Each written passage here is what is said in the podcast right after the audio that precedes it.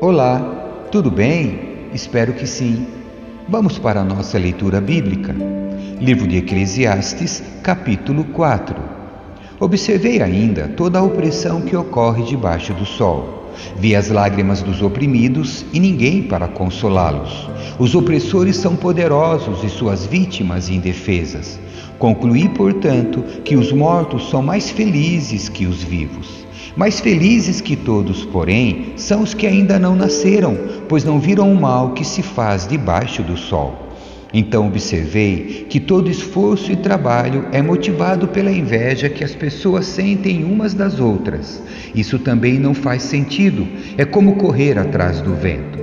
Os touros cruzam os braços e se arruinam, e no entanto é melhor ter um punhado com tranquilidade que dois punhados com trabalho árduo e correr atrás do vento. As vantagens do companheirismo. Observei outra coisa que não faz sentido debaixo do sol. É o caso do homem que vive completamente sozinho, sem filho nem irmão, mas que ainda assim se esforça para obter toda a riqueza que puder. A certa altura, porém, ele se pergunta: para quem trabalho? Por que deixo de aproveitar tantos prazeres? Nada faz sentido e é tudo angustiante. É melhor serem dois que um, pois um ajuda o outro a alcançar o sucesso. Se um cair, o outro o ajuda a levantar-se, mas quem cair sem ter quem o ajude está em sérios apuros. Da mesma forma, duas pessoas que se deitam juntas aquecem uma a outra, mas como fazer para se aquecer sozinho? Sozinha, a pessoa corre o risco de ser atacada e vencida, mas duas pessoas juntas podem se defender melhor. Se houver três, melhor ainda, pois uma corda trançada com três fios não arrebenta facilmente. A inutilidade do poder político. É melhor ser um jovem pobre e sábio que um rei velho e tolo que não aceita conselhos. Pode acontecer de um jovem sair da pobreza e ser bem-sucedido e até tornar-se rei, mesmo que tenha estado na prisão. Em pouco tempo, porém, todos correm para o lado de outro jovem que o sucede. Multidões incontáveis o cercam, mas depois surge uma nova geração que o rejeita. Isso também não faz sentido, é correr atrás do vento. Capítulo 5 Instruções para se aproximar de Deus. Quando você entrar na casa de Deus, tome cuidado com o que faz e ouça com atenção. Age mal quem apresenta ofertas a Deus sem pensar. Não se precipite em fazer promessas nem em apresentar suas questões a Deus. Afinal, Deus está nos céus e você na terra, portanto, fale pouco. Do excesso de trabalho vem o sonho agitado do excesso de palavras vêm as promessas do tolo. Quando fizer uma promessa a Deus, não demore a cumpri-la, pois ele não se agrada dos tolos. Cumpra todas as promessas que fizer. É melhor não dizer nada que fazer uma promessa e não cumprir. Não permita que sua boca o leve a pecar. E não se defenda dizendo ao mensageiro do templo que a promessa foi um engano.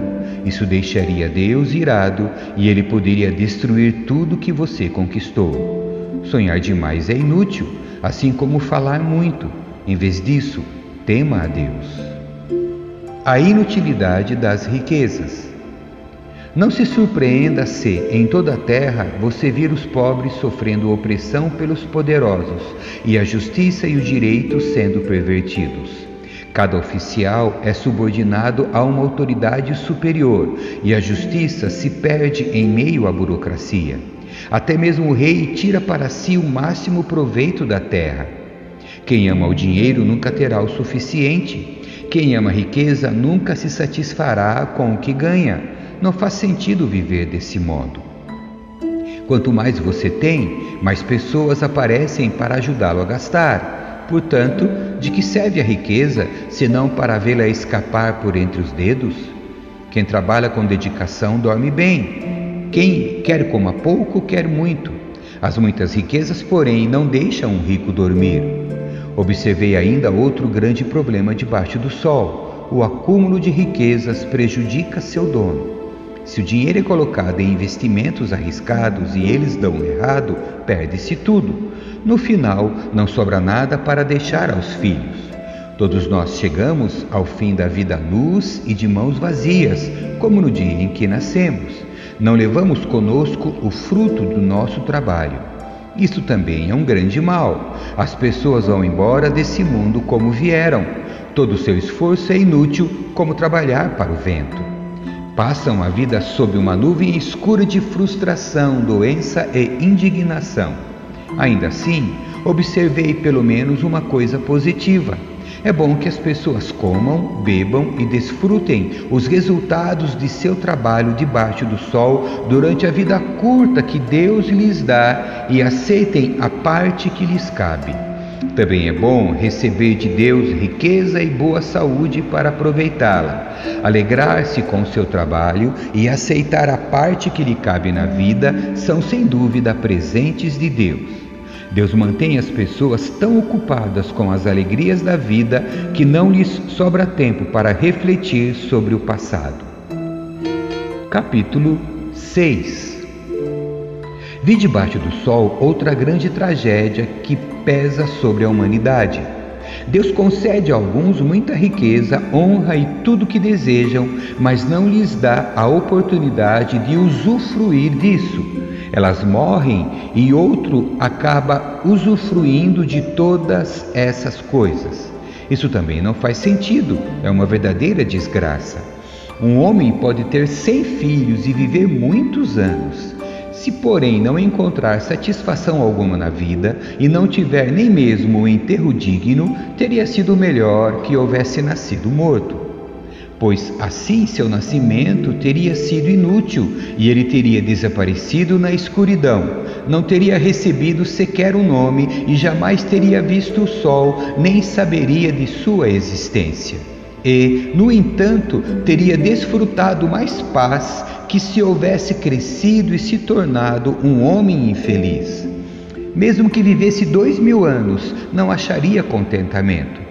E visto que deve morrer como todos os outros, de que adiantaria? Todos passam a vida se esforçando para ter o que comer, mas nunca parece suficiente. Será então que o sábio tem alguma vantagem sobre o tolo? O pobre ganha algo por saber como agir diante dos outros? Aproveite o que você tem em vez de desejar o que não tem. Querer cada vez mais não faz sentido é como correr atrás do vento. O futuro definido e desconhecido. Tudo já foi decidido. Sabia-se há muito tempo o que cada pessoa seria. Portanto, não adianta discutir com Deus sobre nosso destino. Quanto mais palavras são ditas, mais vazias elas são. Então, que diferença fazem? Nesta vida breve sem sentido, quem sabe como é melhor passar os dias? A vida é como a sombra. Quem sabe o que acontecerá debaixo do sol depois que tivermos partido? Amém. Que Deus abençoe a sua leitura. Tchau.